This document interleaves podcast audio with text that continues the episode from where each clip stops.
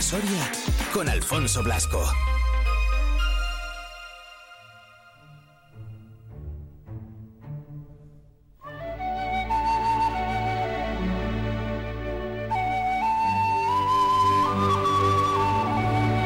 Y es que ya tenemos por aquí a nuestro profesor preferido, Alfredo Vallejo. Nos subimos a su atalaya. ¿Qué tal, Alfredo? Muy buenos días. Hola, muy buenos días. ¿Cómo estás? Pues encantado de poder estar con todos vosotros. Un día tan señalado como hoy, un día simbólico, el de miércoles de ceniza. Exacto. Y además un día que muy adecuado para hablar de la fugacidad de las cosas y de la muerte y la muerte que espera a todos, porque ese es el ritual del día. Esto recuerda, ciudadano, recuerda que eres polvo y que al, al polvo hay que hay que volver. Y que en el fondo, en el fondo, es un mensaje tremendamente optimista. Mientras no eres polvo, eres problemático y te, y te, y te toca vivir toda la zozobra del problema. Y cuando eres polvo, eres ya océano. Quiere decir que hay que animarse. Pues sí. Porque nos espera lo mejor.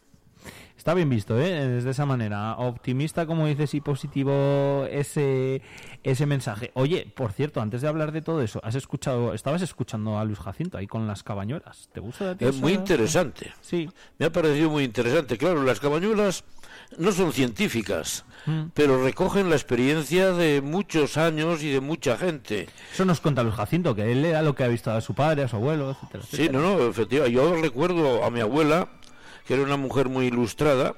Yo recuerdo siempre que tenía una tremenda veneración por las cabañuelas. Sí. Sí, vamos, y, antaño en las...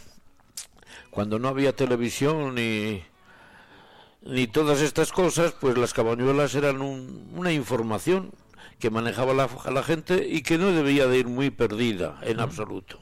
Eso, muy por Dios no iba, ¿no? No, es decir, el hombre, hemos nosotros los que nos ha tocado vivir finales del siglo XX y principios del XXI, aun sin querer, nos hemos instalado en una soberbia histórica, pensando que los listos somos nosotros y que los que han venido antes de nosotros pues les quedaba mucho recorrido para ser listos y eso no es así.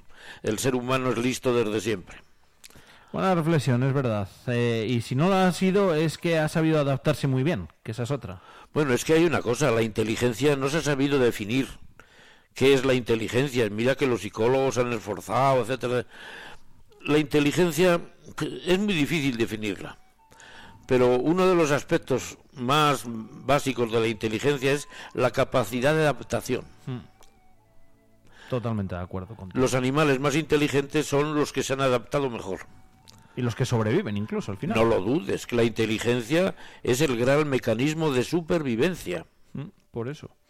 A mí sí que lo de las cabañuelas, además, eh, fíjate, mirar el comportamiento de los de los animales, tú con las abejas lo verás también, seguro, porque todos los animales al final se comportan en, pues en función por la propia supervivencia, como dices, un poco, pues eso, de, del tiempo también. Sí, sí, no cabe duda. Es que los animales, otro, diríamos, otro aspecto de nuestra soberbia, entre comillas, de hombres posmodernos es pensar que los animales carecen de inteligencia. De eso nada, monada. Es verdad. En absoluto. Cada, cada animal, diríamos, tiene su, su tipo de inteligencia. Hmm. Y nosotros, los, los seres humanos, por evolución, no por haber estudiado mucho ni por haber inventado las matemáticas y el lenguaje lógico, esto, pues, hemos acumulado la sabiduría de los tres cerebros. El cerebro de los... Nuestro cerebro está constituido por tres niveles. El, el, el diofidio, el de los mamíferos y el neocórtex o propio del hombre, de abstracción. Y entonces, claro, la evolución nos ha puesto en la punta de lanza, en la parte más alta de la evolución, por tanto, de la inteligencia y por tanto de la adaptación. En una pirámide estaríamos pues arriba del todo, claro. Es decir, que todo es tan sencillo como abrir los ojos. Eso. Qué verdad. Siempre lo, siempre lo dices todos los miércoles y, y, al final es lo que tenemos que hacer y lo que conseguimos también aquí escuchándote. Eh, me has dicho que íbamos a hablar hoy, hoy es miércoles de ceniza también, por cierto, eh, que lo hemos ido recordando, además de San Valentín, etcétera, etcétera. Eh, el miércoles de ceniza, que es un día además muy significativo, empieza la, la cuaresma, etcétera, etcétera. Eh, hablamos, bueno, pues muy relacionado con la religión, ¿verdad, Alfredo? Pero, pero al final siempre ha sido un día pues muy importante, ¿no? Desde hace muchísimos Vamos a años. ver. Mira, el hombre posmoderno, es decir, nosotros, Sí, pues, bueno, hemos nos hemos situado en una atalaya desde donde se ve una perspectiva muy amplia. Pero todo el que todo el que vive en una atalaya esto se tiene que marchar de la taberna. Hmm. Y sustituye el vino por la perspectiva. Y claro, todo eso es sospechoso, como progreso, me refiero. el vino en exceso te cambia la perspectiva. es sospechoso como progreso. Entonces, los hoy diríamos la tarea más urgente Sí, que tiene el hombre posmoderno, a pesar de que esto no se diga en los medios de comunicación, ni siquiera en las lecturas de los bestsellers habituales, etcétera, diríamos la tarea más urgente para poder ser nosotros mismos en libertad es crear una perspectiva crítica. Tenemos tanta información, tenemos tantos mensajes que nos vienen de todos los sitios y no hay que olvidar que la palabra nunca es inocente eso. y la imagen es menos inocente, entonces nosotros si queremos ser nosotros mismos en dignidad, tenemos que hacer, mm, diríamos, una crítica serena, seria e informada. Un historiador reciente y muy importante advertían, nos advertía, ha llegado la hora de pesar de nuevo todas las cosas. De pesar. Pesar con balanza. Sí, Ha llegado la hora de pesar de nuevo todas las cosas. Porque los pesos, esto ya no es del, de- del señor este, sí. porque los pesos de todas las cosas están muy manipulados. Y hay que pesar de nuevo todas las cosas. Fíjate, todas las cosas que constituye el universo del hombre. Sí, el amor, las creencias, la felicidad, el torrezno de Soria, el trozo de pan, el amanecer, la niebla, las cabañuelas. Hay, fíjate qué frase tan interesante. sí. Hay que volver a pesar el peso de todas las cosas. Es verdad. Interesante. Es que eh, el volver a pesar todas las cosas, como tú dices, al final yo creo que nos puede dar otra otra perspectiva. Me he acordado ahora, escuchándote, de una frase que, que dijo en una entrevista Iñaki Ochoa de Olza. Eh, ¿Te suena? Que era monta- mon- alpinista, montañero, eh, murió en... Creo que fue, bueno, en uno de los Himalayas. No sé si fue en el Annapurna o en, o en alguno de los de los Himalayas. Era uno, uno de los grandes montañeros que había en, en, el, en el mundo y, falleció allí. Falleció en, en el Annapurna, fue sí, en, en el 2008. Y cuando él le decían, has escalado las montañas más altas del mundo, y él decía, bueno, pero eso es porque alguien ha dicho que son las más altas del mundo. El Everest dicen que tiene 8.300 metros. Eh, bueno, pues porque la medida que han tomado ha sido esa. Si llega a ser otra, pues igual tenía 9.000 o tenía 1.000 o tal. Me ha recordado un poco a eso, a la necesidad de pesar todo y verlo en su justa medida, ¿no? Efectivamente, tender a Tender a, sí. Tendera, es que mm, a mí ahora cuando me has dicho esto, Sí. esta gran verdad, he vuelto a recordar de nuevo algo que en mi vida ha sido, diríamos, reiterativo, y es que los griegos hace 3.000 años prácticamente dijeron ya casi todo. Mm. Los griegos dijeron que el mundo se construye en la mente. Por eso los, los metros, las perspectivas, la novedad de cada cosa nueva, la novedad renovada de cada cosa vieja, todo esto forma un universo con el que nuestro cerebro construye la realidad. Pues sí, total. Si es que es todo tan claro como abrir los ojos. Efectivamente. ¿Has visto, me ha recordado ahora escuchándote, ¿has visto la peli de, de la película de Origen? No, Eh, Es una película en la que, fíjate, eh, bueno, te la resumo así muy mucho, ¿vale? Es como que hay una, ma- una máquina que te puede dormir si tú estás conectado a esa máquina, ¿vale? Y esa máquina lo que te hace es soñar. Y en ese sueño eh, se te construye una realidad que ah, tienen incluso arquitectos que trabajan para construir los edificios, para tal.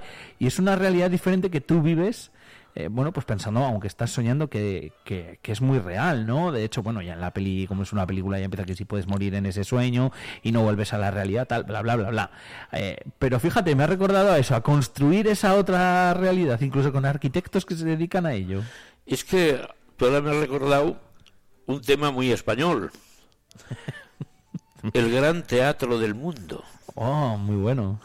Esa, esa película es muy interesante. sí, muy bueno. Está transcribiendo esa idea, ¿eh? la idea del gran teatro del mundo. Es decir, que el hombre es la medida de todas las cosas. Y como somos hombres, necesitamos crear perspectivas de todas las cosas. Pero para ser adecuados hay que volver a pesar de nuevo el peso de todas las cosas. Mira, ahora que dices de pesar, nos pregunta por aquí Tomás en, en, en el- en- en el- en nuestro teléfono, en nuestro WhatsApp, que nos está escuchando, y, y dice, ¿pesar es darle valor actualizado a las cosas? Vamos a ver, me preguntas Tomás algo tremendamente complejo, que es pensar. Pensar es el instinto más profundo del hombre. Pesar, ¿eh? Pesar decía que si pesar, lo que estábamos hablando, pesar es darle valor actualizado a las cosas. Que sí, pesar. Ah, vale, que, me, que, me has- que lo estabas contestando bien, perdón.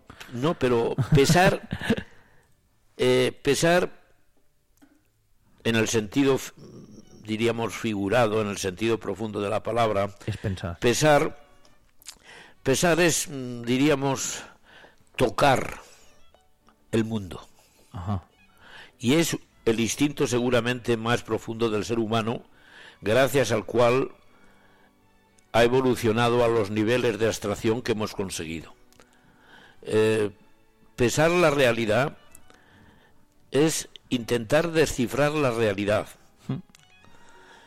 Es construir la realidad.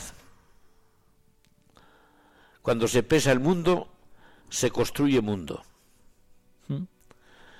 Y entonces, claro, nos dota a los seres humanos de una grandeza y de un poder infinitos casi.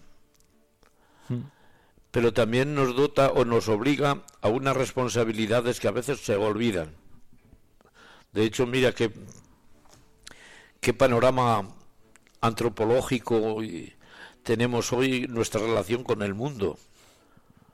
Est- hemos creado un mundo, hemos pesado el mundo de una manera pues que, en fin, nos recuerda uno de los vaticinios que se han hecho en ciencia ficción, en narración, es de que el fin del mundo es el hombre, o que el hombre es el cáncer que va a terminar con el mundo. Claro, estos son visiones seguramente pesimistas, porque claro, luego después se olvida una diosa antigua, tremendamente definitiva, que es Ananké, la diosa la diosa griega que ya os he hablado alguna vez, Ananké, Sí. una diosa que no es muy famosa, pero que seguramente es la más poderosa de los dioses. Ananké es la necesidad. El hombre nos hemos puesto en un disparadero donde vamos a necesitar, para sobrevivir, vamos a necesitar una clarividencia nueva. Hay que volver a pesar de nuevo el peso de todas las cosas, incluso el peso de nuestro poder tecnológico actual. Con la inteligencia artificial y con todo esto que estábamos viendo ahora hoy en día. Bueno, la, la inteligencia artificial es el último capítulo de la inteligencia. Y el primer capítulo de la inteligencia es, diríamos, una necesidad de adaptación de hace millones de años, o miles de años, muchos miles de años, cuando el ser humano se tuvo que bajar del árbol porque el clima cambió y tuvo que ponerse de pie para que las hierbas de la sabana no le impidieran ver el peligro que le acechaba, por ejemplo, con los leones o con los... ¿Mm? Es decir, la inteligencia es todo ese recorrido. Y la inteligencia artificial, lo que se llama hoy inteligencia artificial, no es una inteligencia distinta. Es una inteligencia de última generación, de primera división. ¿Mm? Claro que está, está basada en logros que la inteligencia normal, natural, eh, humano ha, constituido o ha, descubierto previamente. Por ejemplo, la inteligencia primera del hombre estaba basada en la necesidad de sobrevivir. Total. Después el ser humano descubrió la abstracción. Después el, el ser humano, al descubrir la abstracción, esto inventó mm, lenguajes. Mm. No solamente el lenguaje lógico hablado, que fue el primero, que fue el lenguaje que hizo al hombre. El lenguaje, la palabra, no hizo la palabra, o no hizo el hombre la palabra, fue la palabra quien hizo al hombre. Sí. Interesantísima reflexión. Sí, y no es fácil, ¿eh? eh sí, segura. ¿Y cuándo nació el hombre? Cuando el hombre esto usó la palabra por primera vez. Y luego después, claro, la inteligencia normal, pues inventó el lenguaje matemático y el lenguaje matemático esto hizo posible los algoritmos y después con eso ha surgido la inteligencia artificial. Y claro, la inteligencia artificial es una inteligencia tan descomunalmente poderosa que nos da miedo. Sí, es verdad que nos da un poco de, de miedo de respeto. Pero claro, gracias a ella el ser humano está consiguiendo una, unas capacidades de poder real que a lo mejor ese poder real descomunal nos salva de una descomunal destrucción. Ojalá. No, no lo dudes. Ananqué nunca se equivocó. Mm. La necesidad. La necesidad. Fíjate, em, ahora que estás hablando de, de, pesar todo, de pesar, como decías antes, el, mundo, ¿no? En definitiva, y de, y de abrir los ojos, em, ¿has visto las nuevas gafas estas que han salido ahora, que ha sacado Apple? ¿Las nuevas gafas? Sí, unas gafas. ¿Te, ¿Las has visto? No, no las he visto, pero... Bueno, sabes de, lo que es, ¿no? Estas gafas de realidad virtual, que vemos vídeos ya de gente en Estados Unidos que las lleva por la calle y tal. Eso es es casi no no no quiero decir involución pero es todo lo contrario a lo que estamos hablando ¿eh? a ese abrir bueno pero eso en parte es involución eh sí verdad sí porque todo es veneno es cuestión de dosis y eso es una dosis muy alta muy alta de algo natural y muy positivo que es la virtualidad. el hombre es un animal virtual, por eso hemos progresado de esta manera. Pero cuando la virtualidad llega a extremos extravagantes, hmm. pues eh, ahí eso, nada es veneno, es cuestión de dosis. Es que eso, Alfredo, a mí me parece una locura. O sea, tú puedes estar en tu casa con esas gafas puestas y, decir, bueno, pues ahora como si estuviese, no sé, en la playa y, te pones una imagen que la tienes en los ojos prácticamente de viendo la playa, el lugar que tú quieras, pero no es real. Pero fíjate lo que supone eso. Yo hace muchos años, en un viaje que hice con alumnos a Madrid, asistí a una cosa que entonces era novedad. Sí. Que era una película virtual, la virtualidad, con unas gafas. En... Sí.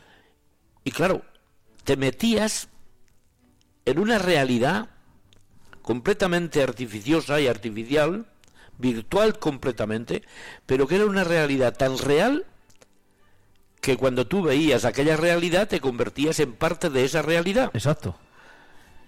Y me llamó la atención porque hace muchos años, era el principio de todas estas cosas, y dije, muchacho, esto es más importante de lo que pensamos. Porque fíjate tú, por este camino y, y estamos, bueno, estamos haciendo una introducción a lo que queremos empezar hoy, Sí. que era la muerte de las aldeas. Claro, la muerte de las aldeas tiene algo que ver con el miércoles de ceniza. El miércoles Es de verdad. ceniza es un ritual eh, muy interesante. Bueno, pero a lo que vamos, que yo pienso que el hablar de estas cosas es interesante, Sí, yo también. bastante interesante.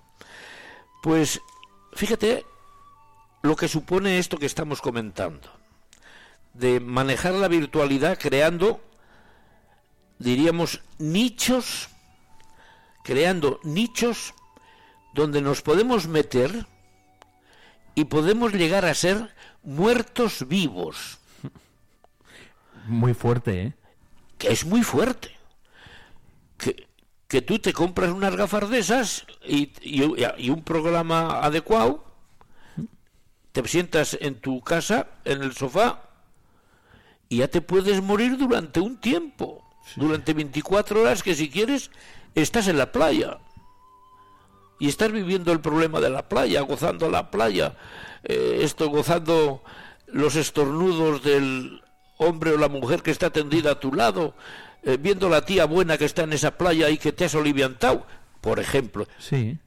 Y si, y si termina el programa y tú estás muy animado con la playa, le vuelves otra vez a dar al botón Hombre. y otra vez vuelves a estar otras 24 horas muerto, sentado en la silla o en el sillón, muerto a ti mismo y siendo otro.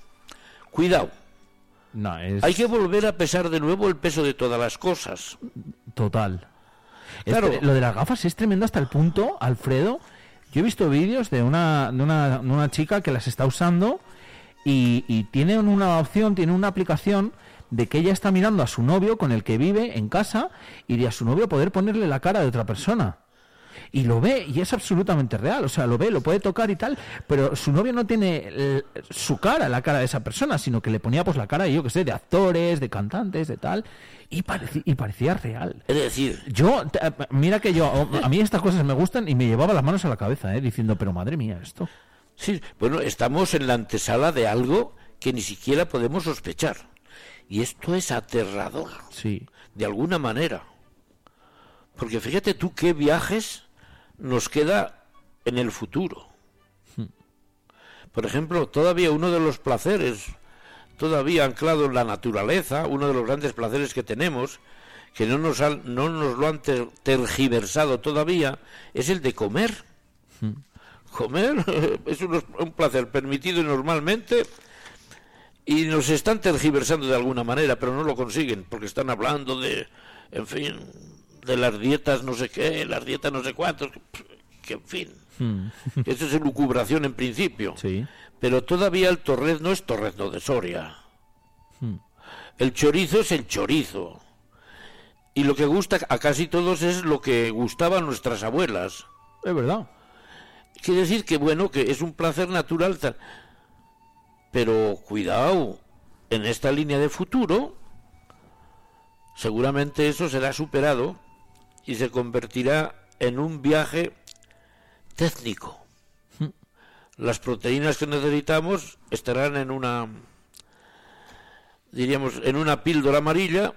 Las grasas que necesitamos y, no, y ninguna más no estarán en el chorizo porque no va a haber chorizo para entonces. Estarán en una píldora verde.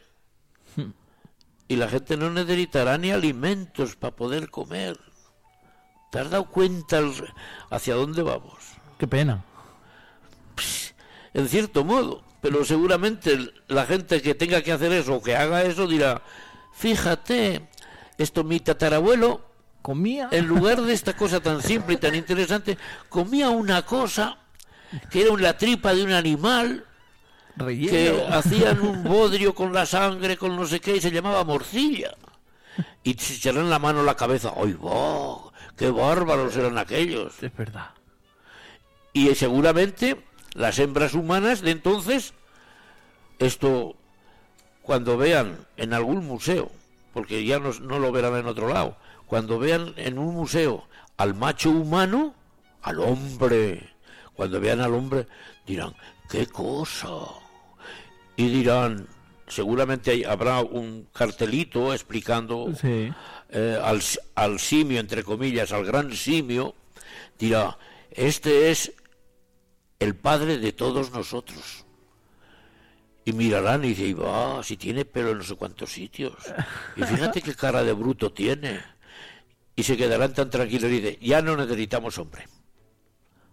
Con ir al, con ir diríamos al especialista, nos podemos preñar con los colorines que nos dé la gana. Y dirán, qué horror las mujeres de entonces, que tenían que cohabitar con el hombre.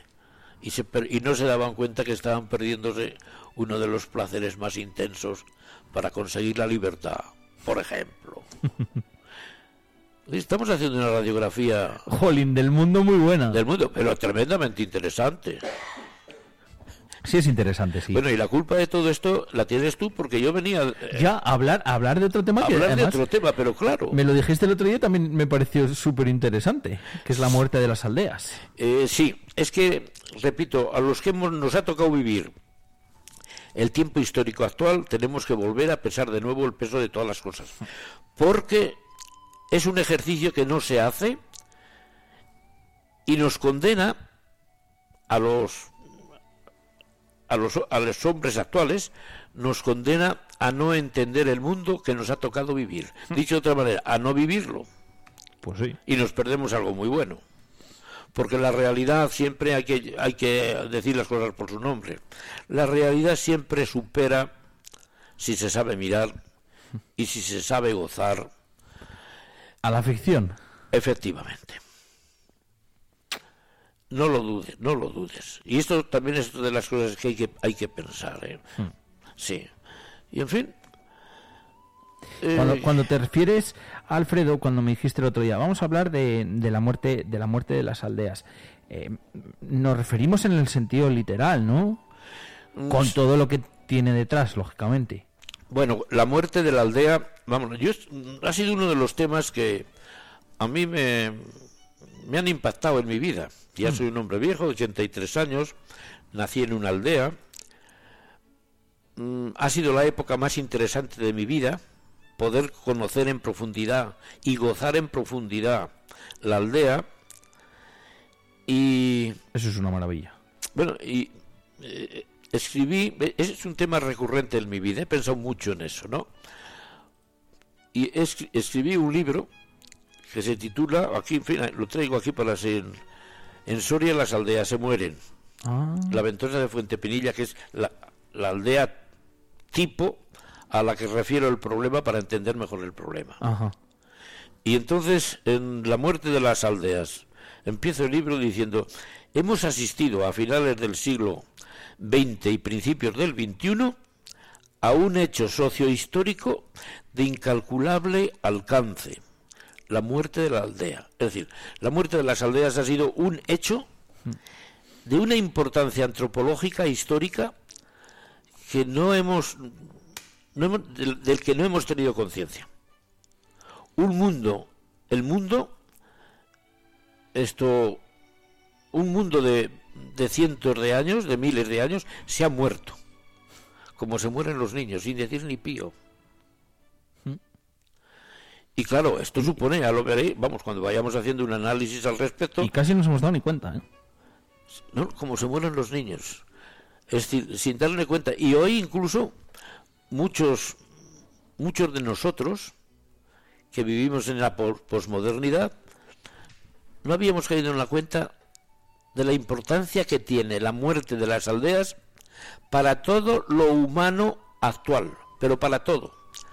La economía, la estética, la sociedad, eh, la forma de la forma diríamos de colonizar el territorio mm. hasta, para, la felicidad humana. Sí. La alimentación se me ocurre a mí. la alimentación, por ejemplo, sin ninguna duda. Es decir, la transformación del medio, mm. del territorio un nuevo concepto de territorio. Ha surgido un nuevo concepto de territorio cuando se ha producido la muerte de la aldea, pero tremendamente interesante. El nuevo concepto de territorio. Hmm.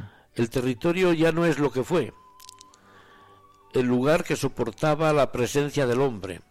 El territorio se ha convertido en la reserva natural para la supervivencia del futuro del hombre. Pues muchas veces eso decimos que nos lo estamos cargando. De alguna manera es uno de los riesgos. Ah. Pero fíjate tú que la posmodernidad, los hombres que estamos ahora gestionando la historia o, es- o formando parte de la historia, esto, eh, su forma de, de, de agrupación, de agrupamiento, es la macrópolis. Se tiende a la, a- la macrópolis. A apiñarnos todos en el mismo sitio. a pe- a piñarnos millones de personas en el mismo sitio. Mm. Y ya estamos metidos dentro de la creación de la macrópolis. Sí, sí. Para que exista el macrópolis se necesitan amplios territorios vacíos. Y si no, no hay Madrid, no hay Barcelona, no hay Hong Kong, no hay Nueva York. Que además en la ciudad es donde se ha gestado y se está gestando ese progreso de gran alcance. No han sido en los, en los en, en el territorio de las aldeas. No. El- las aldeas han ayudado al hombre a ser hombre. Pero las macrópolis han acelerado la capacidad de todo tipo, pero sobre todo la capacidad virtual del progreso, de la tecnología, de la ciencia, del poder humano. Te escucho, Alfredo, y me daba como pena. Bueno, ya sabes que toda mm, todo paso adelante, todo, eh, decía un profesor, ya os lo le he repetido alguna vez, Sí. todo- en, en antropología todo paso adelante supone un retroceso, más menos, pero además absolutamente siempre, porque tener algo nuevo supone llenar el bolsillo de algo que ya, que- que ya no tienes, es decir, es una pérdida. Claro. Es decir, que esto es tan sencillo como abrir los ojos, tú. Es verdad. si quieres coger con una mano algo, tienes que dejar lo que tienes para, Para, coger lo otro. lo otro. Sí, sí. Y eso a veces, bueno, pues parece que nos da un poco de, pe- de, de pena o de... Sí, no sé. está, la, la vida de los hombres está amasada con nostalgia. Hmm. Pero de, de todo, en todo absolutamente. Luego hay otro tema, y es que yo creo que eh, no sé si es que nos da pena o lástima o lo que sea, por el hecho de que, bueno, de que además yo creo que los que hemos tenido la suerte o tenemos la suerte de poder disfrutar de alguna de, de estas aldeas, como tú dices, eh, también nos evoca muchos recuerdos, pues quizás de la infancia, ¿no? Sobre todo en, en nuestras generaciones, ¿no? De todo lo que hemos vivido ahí. Por eso igual ahora todo este mensaje, como acabas de decir, muy cierto, de esas grandes eh, eh, ciudades, macrópolis, efectivamente, eh, nos hace un poco decir, mira, qué pena, aquello donde yo fui tan feliz de pequeño eh, está desapareciendo. Hombre, es que hay una cosa. El que.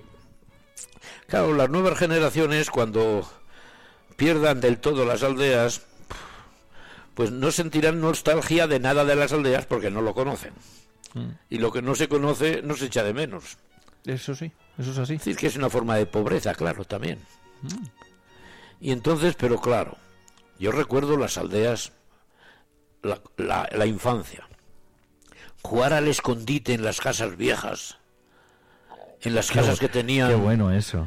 ten- tenían, es decir, la parte superior de las casas en Soria, en las aldeas de Soria, se llamaba la cámara, el camarote Sí.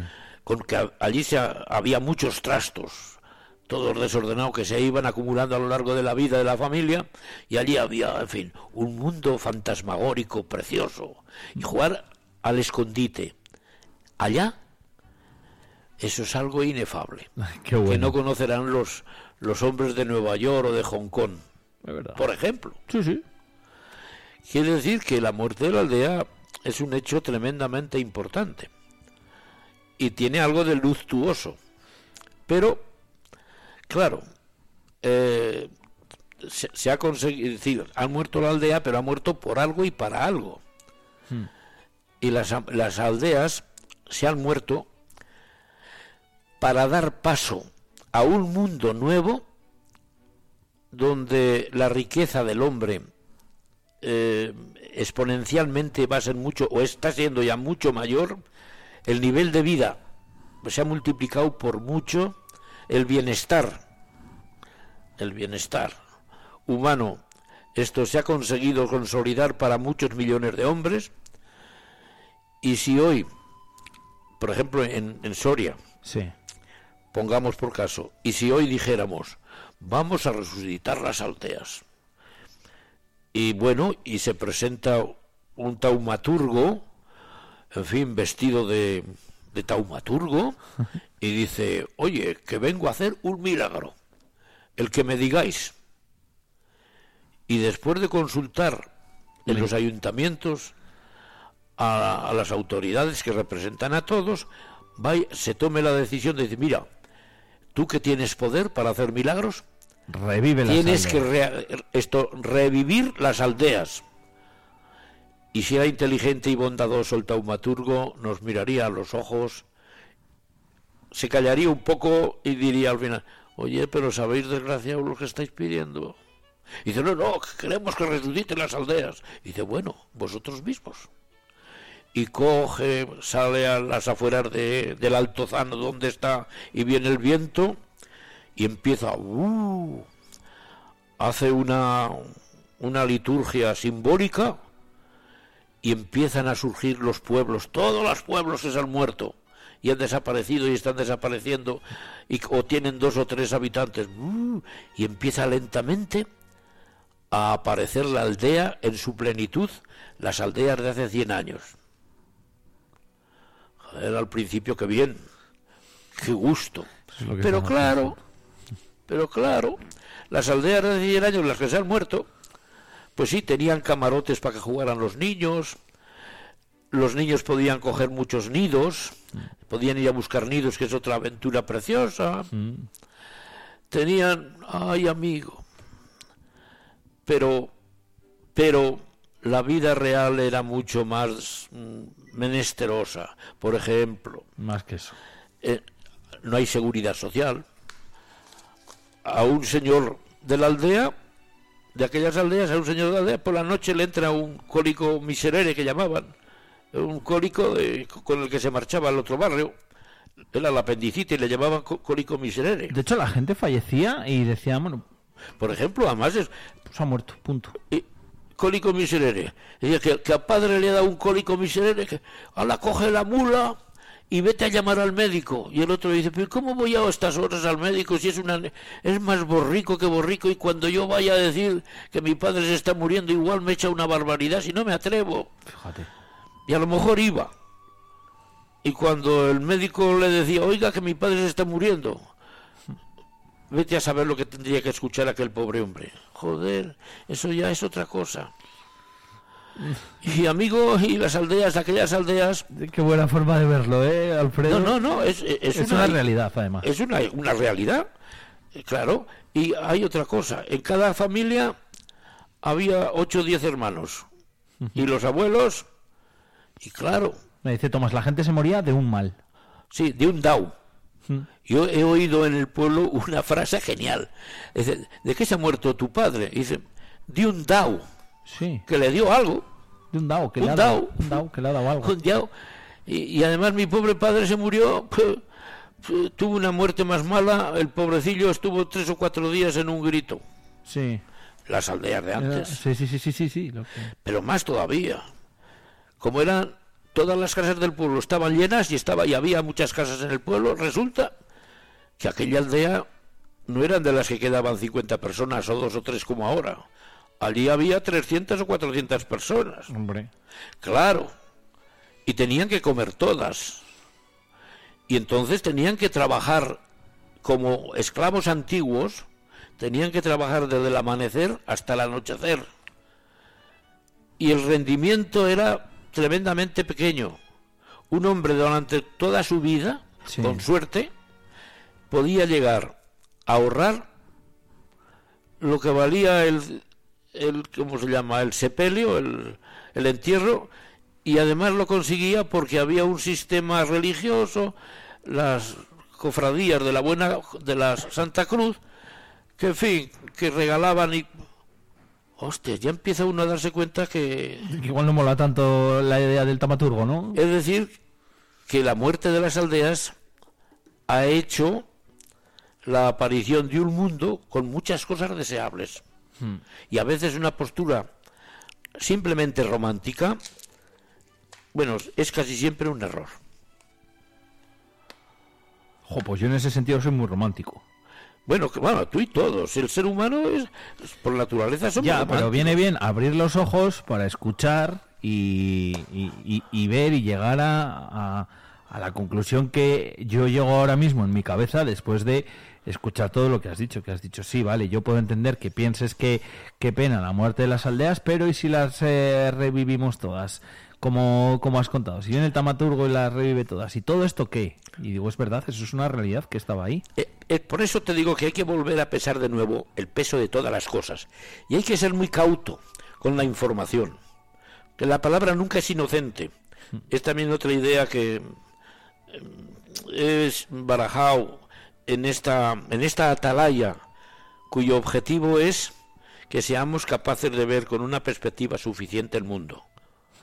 Es decir, que, en fin, que es que es, es interesante todo este rollo. Sí, es interesante. La verdad es que sí, que, que tiene muchas cosas detrás y que no es tan muchas veces el quedarnos en lo superficial o el quedarnos en la primera idea que tengamos, preconcebida o propia, me da igual, pero, pero en la primera idea, que hay muchas más cosas. Sí, mira, la- en Soria las aldeas empezaron a morirse a chorro, como decían en el pueblo, morirse a chorro.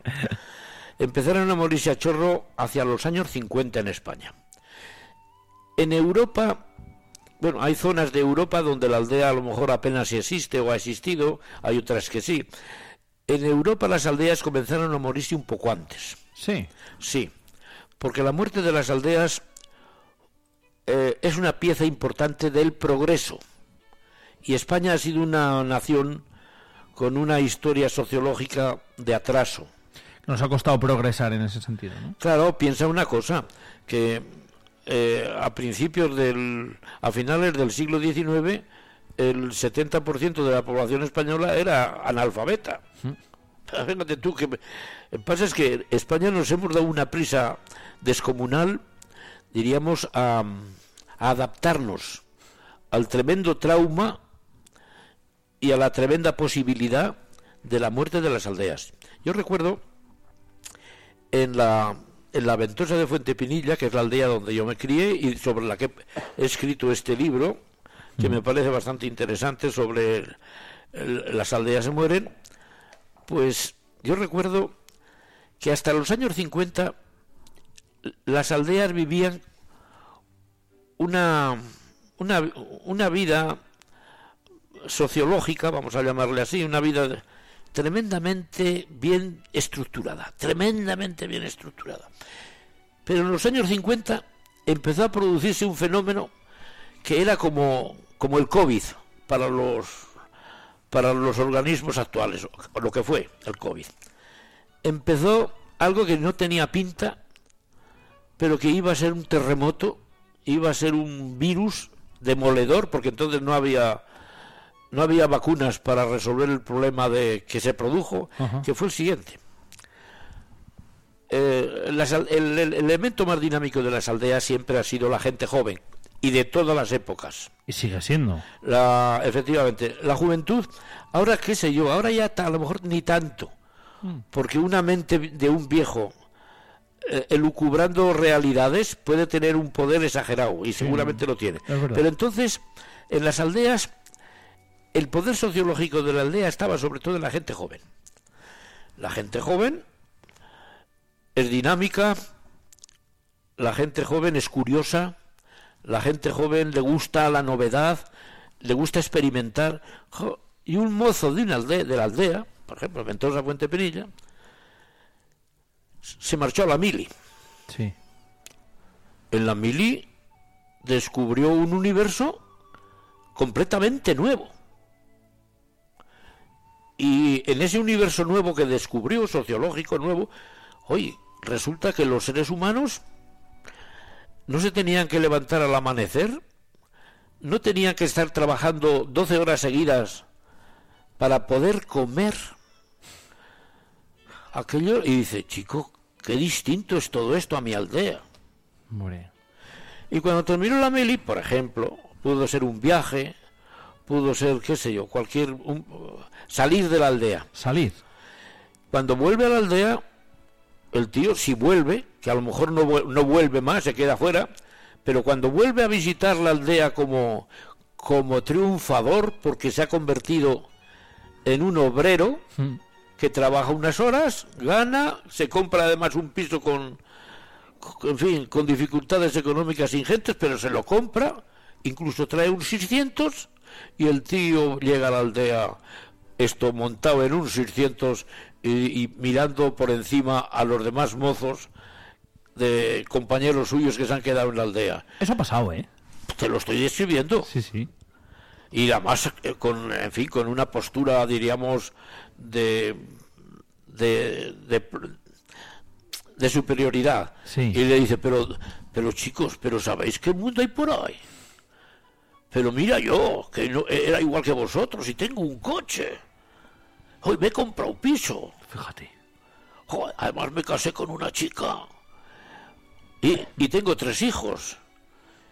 Y mis hijos eh, han empezado ya a estudiar no sé qué. Bueno, aquello fue el virus, vamos, entre comillas. Total. Te- Resulta lo que todos los chicos de la aldea, pues se van a empezar a marchar y a ver qué pasa. Hombre. Además, además, los que se marchaban terminaban todos largándose, aunque eh, les tocara vivir unos tiempos duros en la ciudad, y, y terminaban todos, entre comillas, triunfando. Y ya no tenían que levantarse ninguno al amanecer. Y ya podrían ahorrar hasta para comprarse un pisito. Todos. Y entonces, ¿qué te voy a decir yo? Resulta que los que se quedaban, los pocos que se quedaban, porque se quedaban unos pocos, resulta que se frotaban las manos porque sus hermanos habían marchado. Porque como sus hermanos se habían marchado, ellos quedaban con toda la hacienda del padre y de la familia. Y entonces, aquellos muchachos que se quedaban en el pueblo empezaron ya a tener una nueva situación potencialmente mucho mejor. Porque las fincas ya tenía, en lugar de tener media hectárea por cabeza cada hermano, pues tenía ya 35 hectáreas. Además, como se habían marchado a la ciudad, a la gran ciudad, a la industria de los años 50, resulta que la industria en España empezaron a hacer máquinas. Una cosechadora, primero se compraron una cosechadora. Fíjate. Y ya hoy la primera cosechadora que trajeron, que trajo uno de aquellos hermanos que se había quedado en el pueblo, que como, como ya tenía bastante hacienda para, para labrar y para cosechar, pues resulta que la cosechadora fue un invento de narices. Y después, claro, no quedó ahí. La tecnología de la sociedad, luego se hicieron trillado, esto, ¿cómo se llama? Eh, un tractores. Joder, ya los muros empezaron a sobrar en los pueblos. Empezó el labrador a ser un pequeño empresario Sí.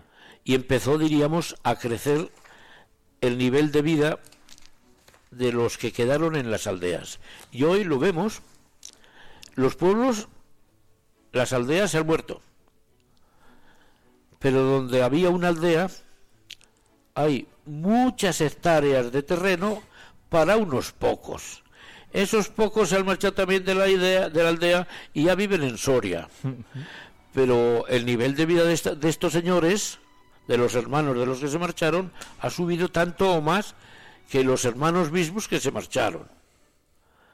¿Te vas dando cuenta la dinámica de la muerte de las aldeas? Total. Es una, es una reflexión, la verdad, que, que, que muy, que muy buena y que muy interesante. ¿eh? Y me ha gustado mucho la comparativa, como has explicado lo del, lo del virus. Lo del virus me ha parecido, me ha parecido bueno, Eh, Ha sido como una especie de virus sociológico. Sí, sí, sí, sí. Que sí. no hay manera, además se pone en marcha y, y no hay manera. Y luego, claro, la aldea se ha muerto, la aldea se ha muerto. Vale, ya no hay curas, ya no hay veterinarios. Que llegamos a las 12 casi. Pues no hemos empezado casi. Bueno, pero para el No próximo nos día. importa, tú. No nos importa. Porque lo, lo que importa es decir algo para ayudar a, a tener nosotros una perspectiva adecuada. Efectivamente. Y nos sirve de introducción, además. Efectivamente. Para lo que... ¿Qué es lo que estamos haciendo? Una introducción. Eso es. Hemos hecho una introducción para lo que vamos a ir hablando todos los, los próximos días. Así que, Alfredo, que encantado, que cuídate mucho y que la semana que viene... Y ya solamente quiero robarte, Vale. robar a los queridos oyentes una... Fíjate, y así, la aldea muerta, Sí. De alguna forma ha resucitado en su muerte y se ha convertido en una forma, diríamos, una forma de convivencia distinta y nueva.